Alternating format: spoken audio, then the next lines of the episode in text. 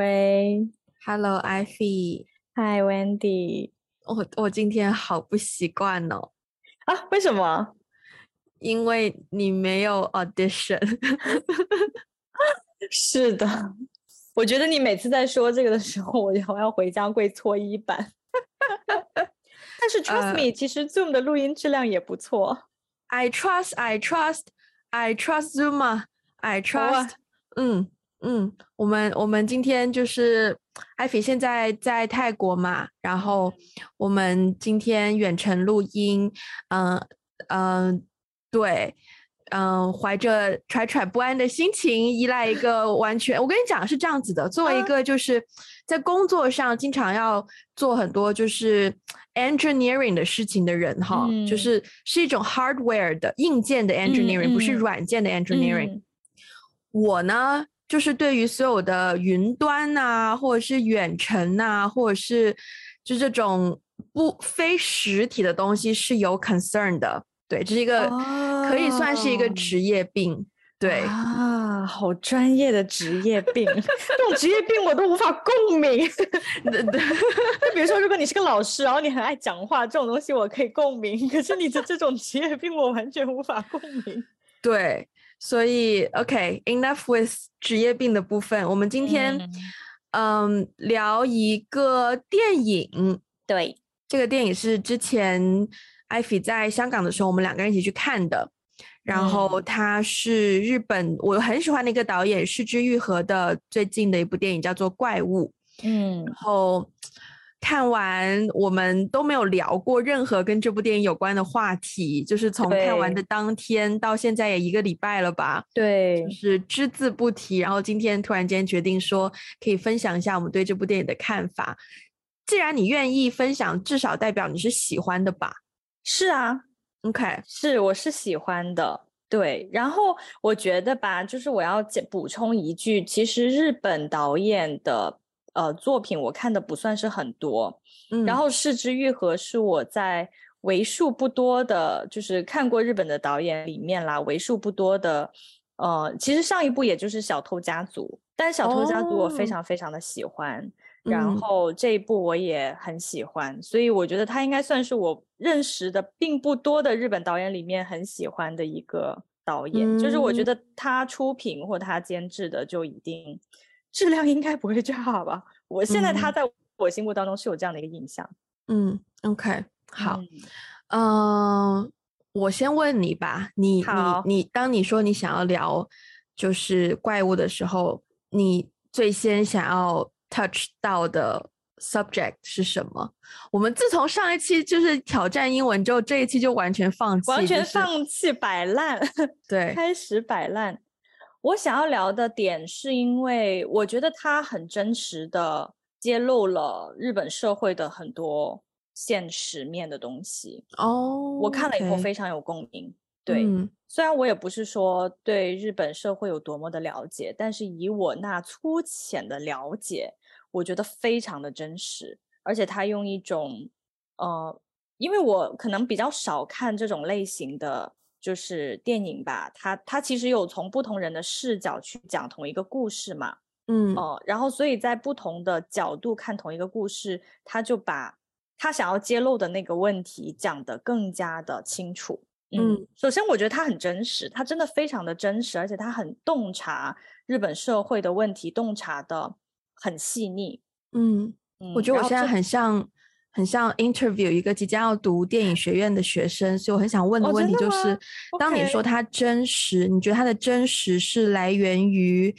呃演员讲台词的语气很真实，演员的表演很真实，还是剧情设置里面人物的性格很真实，人物的？呃，动机很真实，还是说情节上的环环相扣很真实？哇，我必须要说，我觉得这个专业对我们的影响真的太太明显了。你刚刚说的所有的那些东西，我完全不知道你在问些什么，就我完全没有从这个角度去想。我只是觉得他揭露揭露了，就是我觉得对我来说啦，他揭露了两个日本社会很很普遍、很普遍的事情，一个是霸凌。嗯、呃，一个是就是他的整个教育体制的问题，嗯、对，包括老师，就算他没有，就算不是他的错，他要被迫去认错，怎么怎么样，就是这种替罪羔羊式的心态，我觉得还蛮普遍的。嗯，嗯，OK。就作为一个在日本生活过的人来说，虽然我自己没有经历过那样子的事情，但是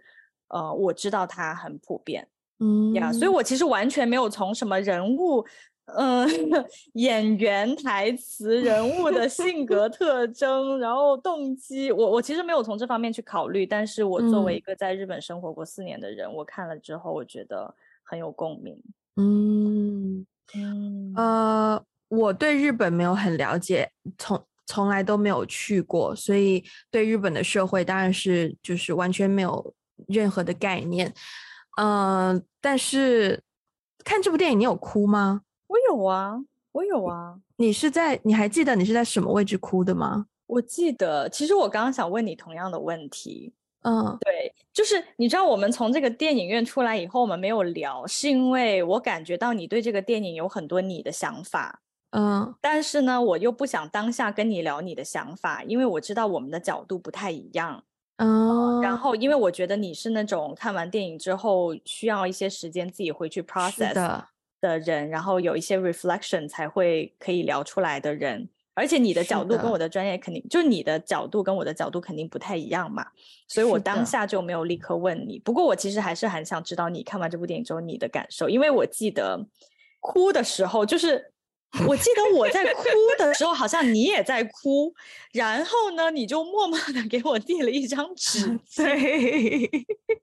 我哭的地方是，就是那两个小男孩在一个就是废弃的那个车子，就他们在那个树林里面找到了一个多年以前的废废弃的呃电车的一节车厢，嗯，然后就开始在那个车厢里面去布置。就是那个车厢似乎装载了他们的一个梦想，嗯、然后装载了一个他们对未来的一些呃盼望，然后就开始布置那个车厢，嗯、然后在车厢里面玩游戏，很快乐的那个、嗯、那一幕，我在那里哭的。嗯嗯，你你你你在哪里哭的？呃，你你记得你为什么会在那里哭吗？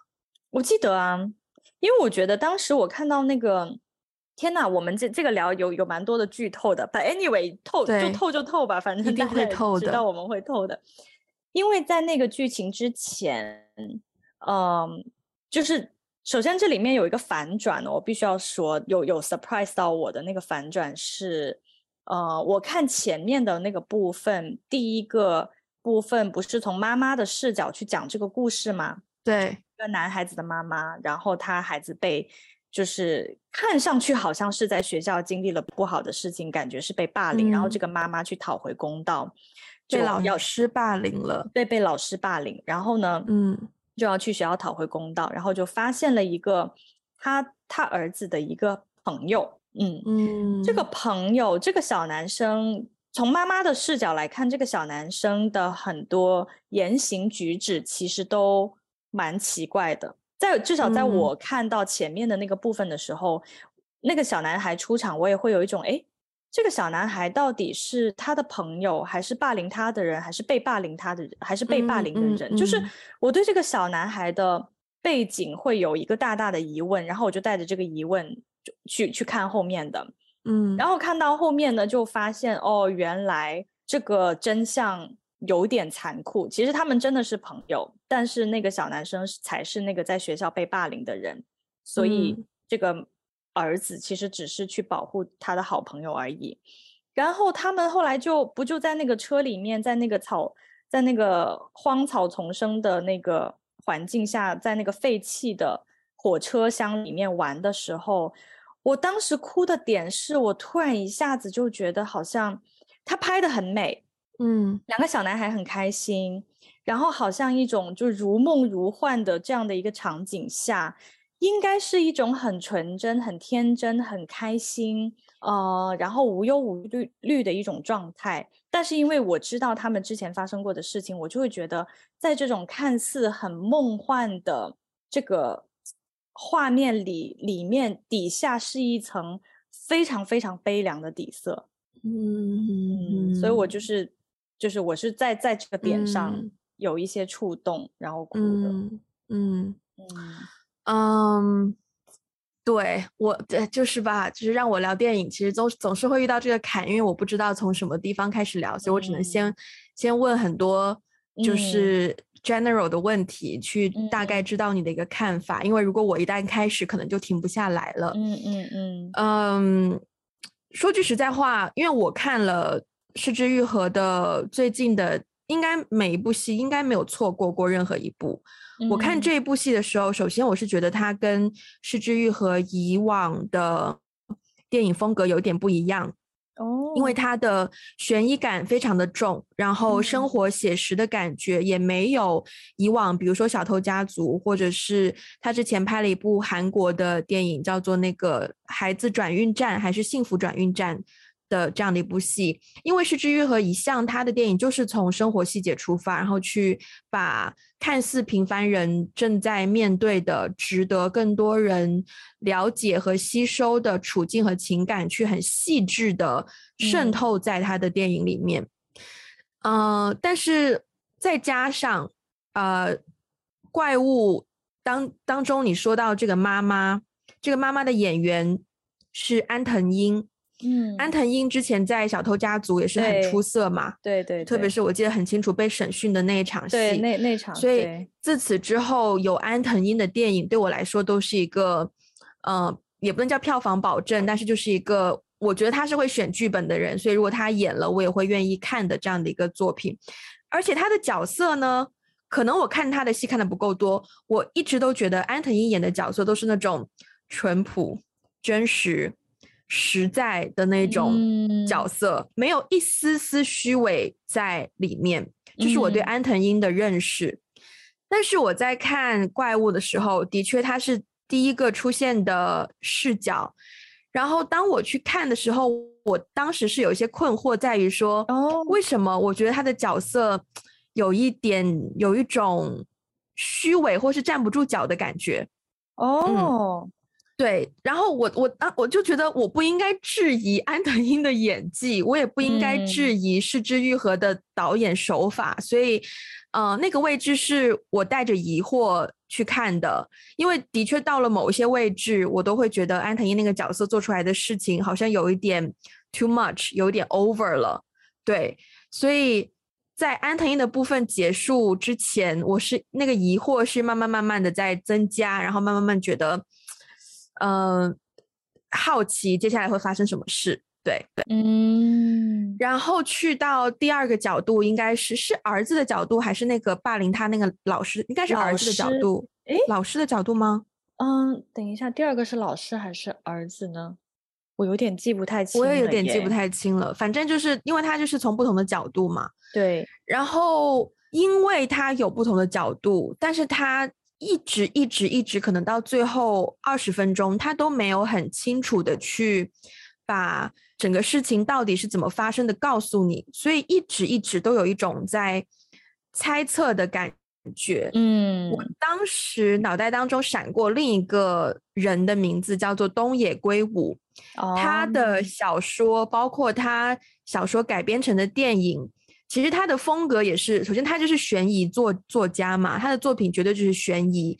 但是他在悬疑、侦探、探案之余，他会有一些人性的情怀的东西在里面，所以其实怪物看着看着，我会觉得很像是东野圭吾风格的东西，嗯，从情节上来看，包括有不同的线穿插，然后怎么样去一步一步，就是有那种。呃，水落石出的那个感觉，都让我觉得有有东野圭吾的感觉。但始终这个是是枝裕和的戏，只不过他跟他合作的编剧是之前呃他们的他们的恋爱花期还是他们的恋爱花束那一部电影的编剧。哦，花束般的恋爱，花束般的恋爱，对。然后是是那个编剧，等于是他们的这样的一个合作，所以我会觉得剧本风格不像是枝裕和以往的剧本风格，哦，因为悬疑感太重了。对，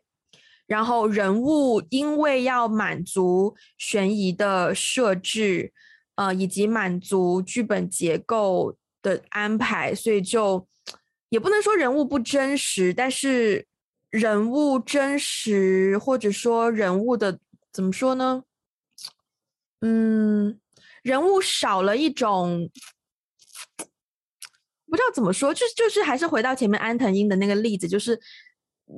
原本在以往是枝裕和的戏里面，是枝裕和的人物都是一些很脚踏实地、有自己明确生活目的意义的角色，但是在这部戏里面，大家除了是这样子的角色之余，好像会会会会变成更社会化一点吧，可以说就是会有一种社会化。强迫他要有的无力感，或是虚无感，或是伪装感在里面，就是我，这是我对，对，这是我的一个很强烈、蛮强烈的一个一个感受。嗯。你你 so far 有什么问题想问我？就是 你知道我刚刚在听你说的很多的部分，我也其实说说实话，我已经有点走神。但是我当时听的时候，我就说哇，我们的节目好专业，我们的节目也媲美那些影评，就是就专门做电影垂直评论的节目。但是我想回到一些比较。听众能听得 听得懂的一些问题，你不能你不能质疑我们听众的能力，说不定我们听众当中也是有很多人听得懂我说的话呢。是是是，是，我没有在质疑，但是我其实有点好奇，就是说，呃，就是因为你在看的时候，我知道你看的角度跟我看的角度是不一样的，嗯、就是当你带着你的那个专业性，其实我相信你的那个质疑感也是很真实的嘛。嗯，嗯，那你有印象比较深刻的场景，或者是说你有？有一些场景你印象最深刻，或者是你觉得哎，这个地方是有 surprise 到你的地方吗？surprise 到我，嗯嗯，我觉得这个与其说是 surprise，比如说不如说是一个让我对整部电影茅塞顿开的一个地方吧。嗯、其实也就是你刚刚说你流眼泪的那个地方，嗯。就是在一开始妈妈的角度讲这个故事的时候，中间有一段情节，就是当天放学，然后儿子没有回家，妈妈就出去找他的儿子，然后呢，妈妈就四处找啊，当时好像还下着雨啊，然后终于在一个很泥泞、很废弃的一个像像小山洞一样的地方，听到里面有儿子很大声的在喊那个台词，那个台词叫做什么？呃。所以谁是怪物啊，或者是谁是怪物啊？这样子的一个台词，然后妈妈听到那句台词，听到他的儿子在里面大喊，然后就冲进去，然后就发现了他当时站在山洞里满脸错愕的儿子。妈妈当时肯定就觉得儿子应该，呃，很受伤，在发泄，然后就马上冲上去，就是带儿子回家什么什么的。呃，那个时候其实我是完全 get 到，就是一切我都觉得，我觉得我理解了。然后是到了后来，电影进入小朋友的视角之后，就是在你讲到那一连串他们两个人在在在那个废弃的那个车厢里面，然后玩游戏呀、装饰啊等等等等，同样的台词再一次出现的时候，小朋友就说很用很轻快的语气说：“谁是怪物啊？”然后才发现，原来他们是在玩谁是怪物的游戏，就是两个人互相抽一张卡片贴在自己的额头上，自己看不到，对方看得到，然后要通过是或否的问题去知道自己头上这张卡片是一个什么样的怪物，或者是一个什么样的动物，一个这样子的游戏。嗯，当时那句台词以及那个画面从小朋友视角呈现出来的时候，那个应该是我一个泪崩的位置，哦、因为。当下的那个感觉就是，天哪！我们这些可恶、肮脏的大人都在用什么样的眼光看待小朋友啊？这样的感觉，oh, 对，就是人家明明只是在玩一个游戏的一句话，为什么？At least，为什么我自己要放那么多其实不必要的猜想在那句话的背后？因为我在一开始看妈妈视角那个片段的时候，当我听到小孩、小朋友。说这句台词的时候，我当下的联想是说，小朋友是不是在学校里面常常被别人嘲笑，你是怪物啊，你是怪物啊，所以他才会一个人在一个寂静、废弃、周围都没有人的地方，用一种愤愤不平的心态去咆哮这一句这个问题给不知道谁听。嗯，所以当我意识到小朋友其实只是在玩游戏的时候，我其实有很多，嗯。也会有一种不能叫自责，但是是有一种怀疑自己的心情，就是在怀疑我是不是也在用一种嗯自以为是的眼光看待小朋友的世界，就是在我的我会我会联想到在我的日常生活当中，我有没有用一种居高临下的姿态，或是一种好像我什么都知道的心态去和小朋友呃聊天，或者是相处，或者是什么什么样，所以我当时是会有这样子的心情。然后我觉得那个点是我很少在别的电影当中能够感受到的，所以那个点对我来说。嗯我觉得是一个很新的点，对，嗯，对，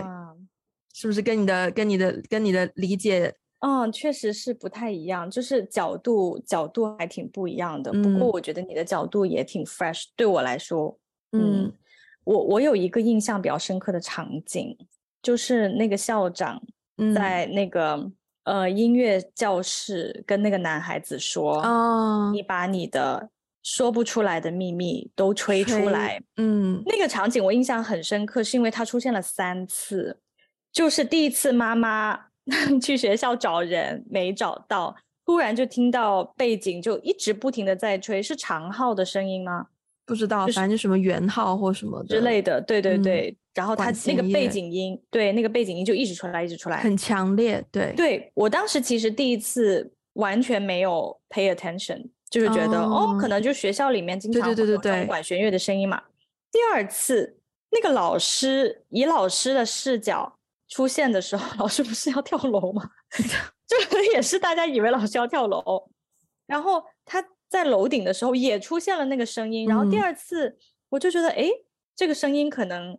跟这个剧情有一些关系，我就开始好奇这个声音是在干嘛。然后第三次谜底揭开，就是以小朋友的视角，他后来遇到了校长，然后校长就教他吹号的那那个时候，我也是有一种吧，我印象最深刻的是校长跟他说了一句话嘛，就是说你把你的那个秘密吹出来，然后我就悲从中 来，悲从中来的原因是，我觉得这个里面每一个角色，每一个人都在撒谎。是我最悲从中来的角色，嗯、对，就是因为，嗯、呃，老师被迫被迫撒谎，就是他、嗯、他其实为他没有做的事情而道歉，嗯，然后校长好像也隐瞒了一个惊天大秘密，就是似乎是他用车不小心，就是你有些细节就不用，你也也不用把所有的那个啥都那个啥出来啊，那啥好好、嗯、就不那啥啊，嗯，就是对。然后那个小男孩他自己跟他的好朋友之间的那种情愫，他也没有办法说出来，所以就是他吹出来的那一刻，他很用力的，不停的在吹，不停的在吹的时候，我就是有一种悲伤感。这个悲伤感就是来自于这里面的每一个人都在说谎，但是好像又不得不说谎。嗯就是说谎，在这个社会上，似乎为了维持一种表面的体面，又是必要的，嗯，但是又很难受。然后这个让我想到了一个另外一个层次的东西，就是我觉得每一个民族它都有一些民族性嘛。我也不能说就是日本人的民族性一定是怎么样，但我觉得这个其实蛮体现日本人的一种民族性，就是逃避。哦、oh，我不一定说逃避绝对是好，还是绝对是不好，嗯，因为当每个人都在墨守成规某一种，嗯、呃文化的时候，你也你也很难判断说它到底是好还是不好，它其实就是那个样子。但我确实是觉得，嗯，嗯就是在我的经验里面和跟他们打交道的感受当中，是很普遍的一个点，嗯、就是习惯性逃避。OK，嗯、对，Interesting。所以那个点我印象很深刻。嗯嗯，呃，那个那一场戏也是另一个我我就是爆哭的戏，而且如果我没记错，应该是在那一场戏，因为老那个校长的一句台词，然后我就那个词叫什么“泣不成声”啊，嗯，是是是，然后因为可是因为在电影院嘛，然后大家又不能，我又不能打扰到别人看电影，所以我就。就是继续沿用我从小哭到大，就对于哭这件事情技巧掌握度是很高的，所以就大家只要用嘴呼吸啊，你就不会 发出很大的声音，无论你哭得多悲痛，你都可以忍下来。然后那一句台词就是，嗯，小男生不是在跟校长有一种那种小倾诉的氛围嘛，嗯，然后校长就跟他小聊天嘛，然后，呃，有一句台词，那个校长讲，然后一讲，我就觉得我有一种被那句台词治愈的感觉。然后那句台词是说，呃，只有一部分人才能拥有的不叫幸福，幸福是每一个人都可以拥有的。我记得，我记得，嗯、哇！然后看到那句台词的时候，我就啪，就对，受不住了。我也记得你在那边有点小崩溃，可惜我没有纸，纸在我那儿，并不能 默默的递给你。嗯，我其实还很，我觉得这部戏，我不知道你有没有留意到，就是在至少在香港地区的海报上面，它宣传的这句宣传语，我觉得是一个，嗯、呃。蛮能够概括这部戏的一个氛围的问题，但是又会让人其实蛮想回答看看，因为它的宣传语就是“谁是拥抱邪恶的圣人，谁是残余人性的怪物”。哦，很有。因为其实在，在在他的 in 那个 interpretation 当中，特别是一开始，你会觉得啊、哦，我们都强烈的。站在妈妈这边，觉得自己的小孩就在学校被欺负了，觉得那个老师就是还不务正业的感觉，还还笑笑笑，还吃糖啊什么的，觉得老师有问题什么的，就自己也觉得正义感很强烈，然后又觉得那个校长好像又是，you know，就是什么都就像你说的逃避呀、啊，从来不正视问题呀、啊，就只用走流程的一套，就是，you know，就是还，嗯，对，嗯，可是看的越往后越往后，你又会重新去。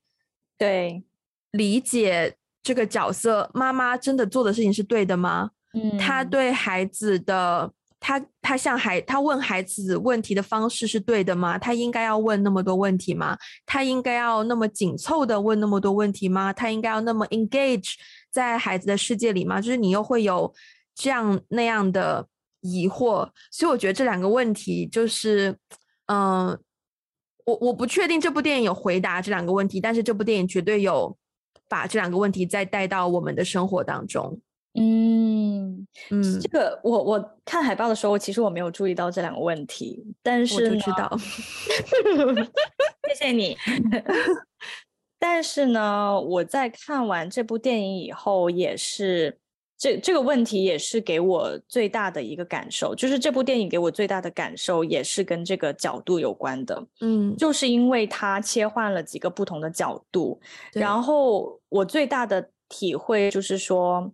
就是每一个人，就是在每一个人的角度去看，好像每一个人都是受害者，嗯，但是把它拼凑起来，又它到底是制度的。的问题呢？他我就是受害于什么？就是到底受害于什么？嗯、是受害于对方吗？受害于加害者吗？这里谁是加害者呢？还是受害于这个制度吗？可是这个制度又是每一个人很努力的在维持一种体面的制度。嗯，就有一种我我的感受就是 zoom in 和 zoom out。当你 zoom out 的时候，嗯、就是你你就像上帝视角一样，你看到一一个盘子，就是你看到这些角色、嗯、这些游戏，然后这些每一个人都在维持一种秩序，至少在维持一种体面的生活，维持这种制度。嗯，但是呢，就是你 zoom in 了以后，你看到每一个人，你都会觉得每一个人都是受害者，你又不能去谴责每一个人。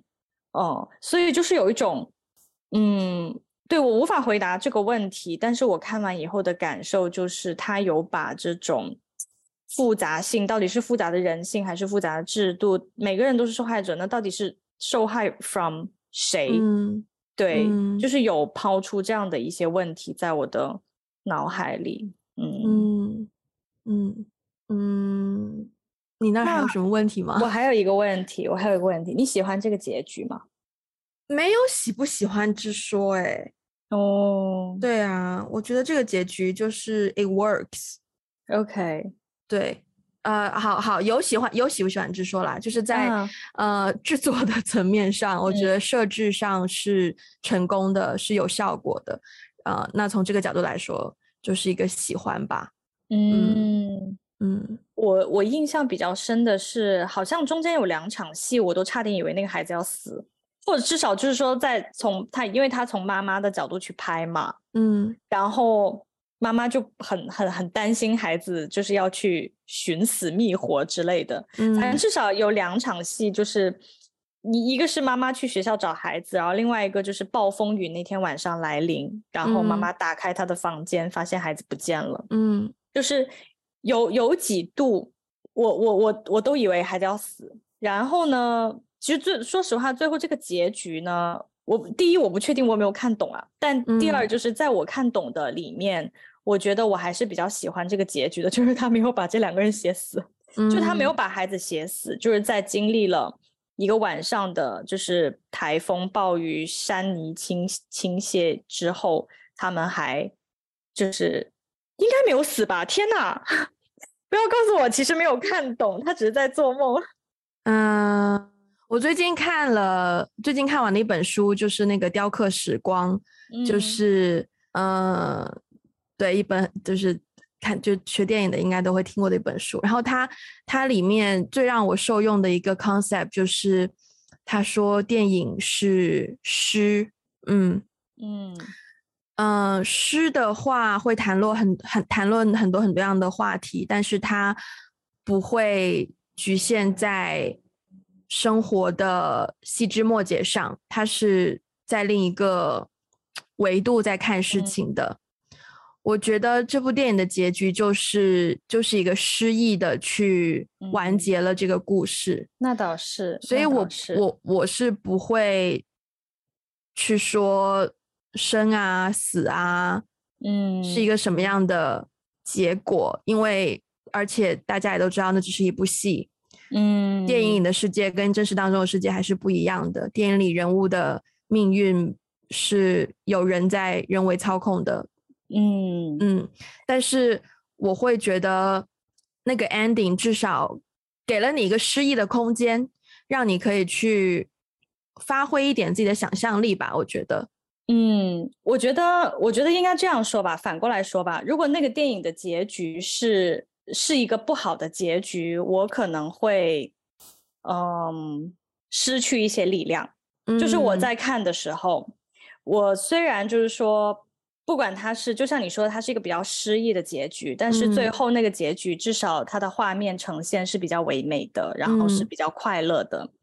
那我我作为我吧，我就 assume 他们是活着的了，就是至少这是我的解读。嗯、然后在我的解读里，它并没有给我一种扼杀掉盼望的感觉，嗯，他还是给我一种盼望的感觉，所以我觉得那个结局有惊喜到我。嗯，因为其实到快到结局的部分，我内心是有一个声音一直在告诉我说，千万不要死。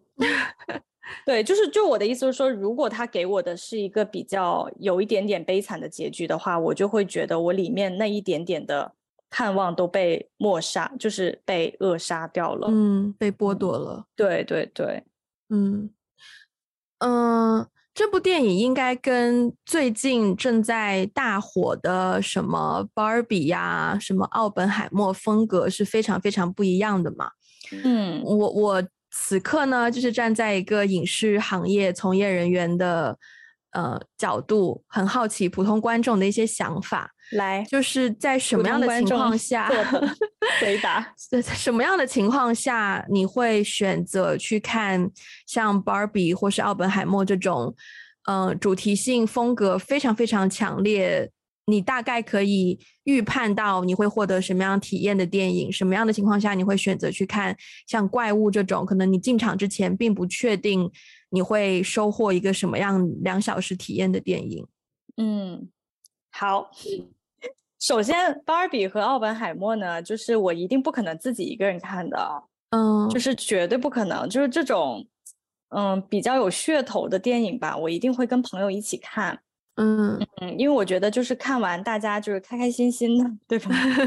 就不管你有什么体会吧，因为它毕竟就是在就是社交媒体上啊，在网络上是讨论度极其高的嘛。嗯，那讨论度很高，你就肯定很想要跟别人一起去 enjoy，所以我觉得这两部电影是，呃，我自己可能也会提议说，哎，我们一起去看吧，或是如果有有朋友说想要去看，我会很愿意加入一起去看的。嗯，呃，但是怪物是我可能自己也会去看的电影。嗯啊、呃，因为首先我我我不是一个很喜欢自己看电影的人，嗯、我自己看电影会选择在家，我一般不会去电影院。但是我觉得《是枝裕和》是我、嗯、呃，我也愿意自己去电影院看的电影。然后在什么样的情况下呢？嗯、我觉得《失之愈合》吧，首先因为我知道这个导演。就是上一次看《小偷家族》，我就哭到，就是对我的情绪消耗极其的大啊，所以所以可能我对于失之愈合就会事先有个判断，就是我看他的电影之前，我要先准备好我的情绪，准备好一些纸巾，然后可能就是我可能会在里面 就是哭到崩溃之类的。其实对我来说，看是枝裕和的电影是需要勇气的，而且看另外两个就是好像更爆米花一点。嗯，就是 Barbie，因为我看了一些 clip 嘛，预告片，Barbie 就是感觉效果拉满什么，所以、嗯、所以另外两个就还好，呃，嗯、就是跟就是那种跟朋友去看啊热热闹闹的，开开心心啊。但是之愈合就是那种我要先先梳理一下自己的情绪，准备好自己会有个情绪的爆发去看的这样的一部电影。嗯、那如果是任何一部文艺片的话。嗯，你先说完。对，就如果我不不认识是枝裕和这个人，就是他可能就是看起来，哎，有一点点严肃，然后他可能有一点点偏文艺的这样的嗯作品的话，嗯，我觉得我还是会，我还是会买票去看，嗯嗯，但是我必须要说，在大陆并不多，所以我看的机会就是我买票进去看是因为。不多见，所以如果出现这样的电影，嗯、我一定会去去买票看。嗯，对。那你刚刚提到说你在看失之愈合的电影当中过程当中会有一种情绪，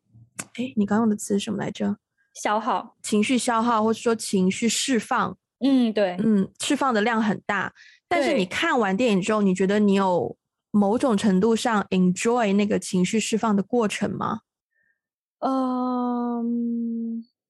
或是说你怎么样感受？就你怎么样看待？说你看了一个两小时的电影，然后在这个两小时的过程当中，你感受到自己很多情绪有在释放。嗯，我拿那个花束般的恋爱来做对比好了。嗯、花束般的恋爱我也是哭成狗，而且我也是自己一个人去看的。但是他给我的这两种的情绪消耗完全不一样。嗯，呃，因为花束般的恋爱，可能我只是想起了很多我以前在日本上学的故事。嗯，就我在日本谈恋爱的故事，就是嗯类似的什么情节，嗯嗯、所以更多的是跟我 personal 有关。然后跟我 personal 的这种经经历有关的话呢，我消耗完我就会觉得很爽，嗯，哦、呃，是有一种爽的感觉。但是是枝裕和并不是这种感受，是枝裕和更多给我带来的是一种思考。就比如说我刚才分享的对日本社会的一些思考，对于。到底是制度的问题还是人性的问题？它到底就是受害 （victimize from what）？就是它会给我带来一连串很多很多很多这样的思考。当我有这样的思考的时候，嗯、我就很想要找人去讨论，就是我就会很想要去梳理我的这些思考。所以他可能更多的是思考堵住了。嗯就是有一种，他抛出了很多很多的问题，然后问题就堆堆在我的脑子里面，然后这些问题需要释放出去，所以我就想要找人跟我一起聊，或是看书，或怎么样去把这些问题给解答掉，然后他才能排出去。他可能更多的是这种类型的感受，嗯、而不是说情绪上，不是说像花束那部电影这样子，看完以后情绪我大哭一场，哭完以后就爽，嗯，可能不是这种感觉，对。对，而且因为还有就是因为失之愈合》，它就是我不知道哎，我觉得这两部电影都有，就是《小偷家族》和《怪物》都给我一种，嗯、他用一种很唯美的镜头在拍一些很悲凉的底色，就会让我觉得更加的悲从悲从中来。嗯，嗯我跟你看这这这个角度的这这个问这个事情，或者说这个设置的角度还蛮蛮不一样的耶，因为。嗯。我没有错，就是可也有可能是因为我我常年啊，就是陛下本会看这种电影，不是不是不是，我本人常年认为我是，就是一个呃出身平平，但是悲惨的事情不断不断降临在我头上的这么一个出身，Okay. 所以我其实每一次看到这种题材的电影的时候，我我自己觉得我是可以很共鸣他们的，呃，就是在。人物他他们在这个虚构世界里的心态的，所以我自己不是会觉得悲伤，我自己是会觉得，就是日子总是要过，无论你是一个什么样的出身，无论你是一个在一个什么样的环境，日子总是要过。这个日子怎么过才是真正体现你人性的时候，所以这个时候就是，即便是在。外界有多么多么悲惨，可是你的人性光辉还是能够照出来的时候，就让我觉得很触动，然后会觉得很感动，也觉得很有力量去继续坚持做我认为是对的的事情，即便这些事情做完了，不会不见得会给我带来命运大转弯啊或什么，但是就是是反而是人物当中的这些的特质，会让我觉得是一种是一种爽感。对，对，当然是很悲伤，没有错。就是从更加社会的角度来看，为什么就是像小偷家族里面，为什么他们没有名没有姓，然后互相依依依赖彼此去生活，还要去面对一个这种不应该由他们承担的问题，或者说像在怪物里面也是一样，明明才几岁小学小学生，为什么就要去承担这些他们没必要承担的心理上的压力啊，或什么的？但是。我觉得会让我觉得感动的地方就在于说，Yeah，他们没有，他们 They didn't do it in the worst way they can。嗯嗯，就是我觉得这个就是创作者给人物能够给的最大的包容度，或者是嗯，那个叫什么，嗯，心意吧。嗯嗯嗯，对，因为讲真。现在拍一个社会底层的人物的电影少吗？太多了，多到多少电影以这个为，甚至以这个为噱头，就是广告语都是打出反映底层人士真实生活，然后呈现你不知道的什么什么情境。所以，所以我现在会呈现另外一种趋势。呃，我上一次呢，在大陆看到。类似偏底层题材的电影，就是引入尘烟，尘尘烟。对，不好意思，地香炉什么的，就我总是会说烦，你知道？我知道。我上一次看的是那一部，然后那部看完以后，我也很难受，就是我也是有一种，就是想要胸口碎大石，嗯、就那个 那个大石就堵在我的胸口，堵了一个月，就很难受的那种。嗯嗯，那种感受，嗯，所以我其实后来反而有一种叛逆的心态，就是我不是很想进电影院看这样子的电影。嗯，我会觉得有点沉重，对，对我来说这个题材有点沉重，所以反而我会更想要去看一些 芭比这种。但是芭比也很深刻啦，我虽然还没有看，嗯，但是我可能会想要去看一些对我来说更爆米花一些、更更轻松一点的，呃，题材。对，所以我觉得就是像你刚才说到的，嗯、就是到底要怎么样去，就是去反映这种，嗯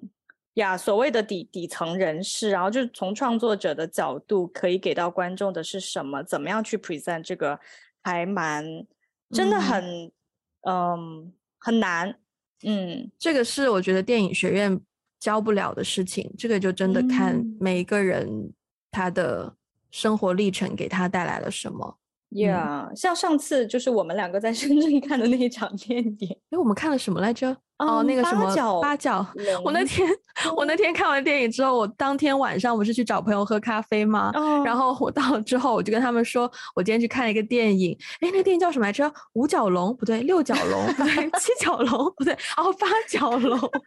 什么角龙来？几角来着？几个角来着？哦，像那个那个电影，我不知道你，我们当时在车上也有浅浅的，嗯嗯，稍。微 touch 一点，对对对，但是那个呀，anyways，就是那个就是很不一样，对对对，那个看完以后我也不是很 OK，就是我觉得就是需要喝瓶 啤酒之类的，嗯 嗯、呃，我们今天就先聊到这儿吧。嗯，我好，我我我觉得再聊下去就会有点生硬了啊，就会进入到非常 technical 的这个讨论。尬聊，但是尬聊。对，如果大家对于呃怪物这部电影有兴趣的话，大家可以去搜索看看你所在的城市会不会还在上映，因为它其实已经上映了一段时间了。呃，希望它之后也会上更上更多的平台，这样让更多人可以看到。然后，如果大家对我们这一期节目有任何想说的话，就欢迎留言给我们。然后也欢迎去 Apple Podcast 还有 Spotify 给我们一个五星的评分，留下你的评论。也欢迎去我们的 Social Media 找到我们，包括有 Instagram、Facebook、微信公众号、微博，还有小红书。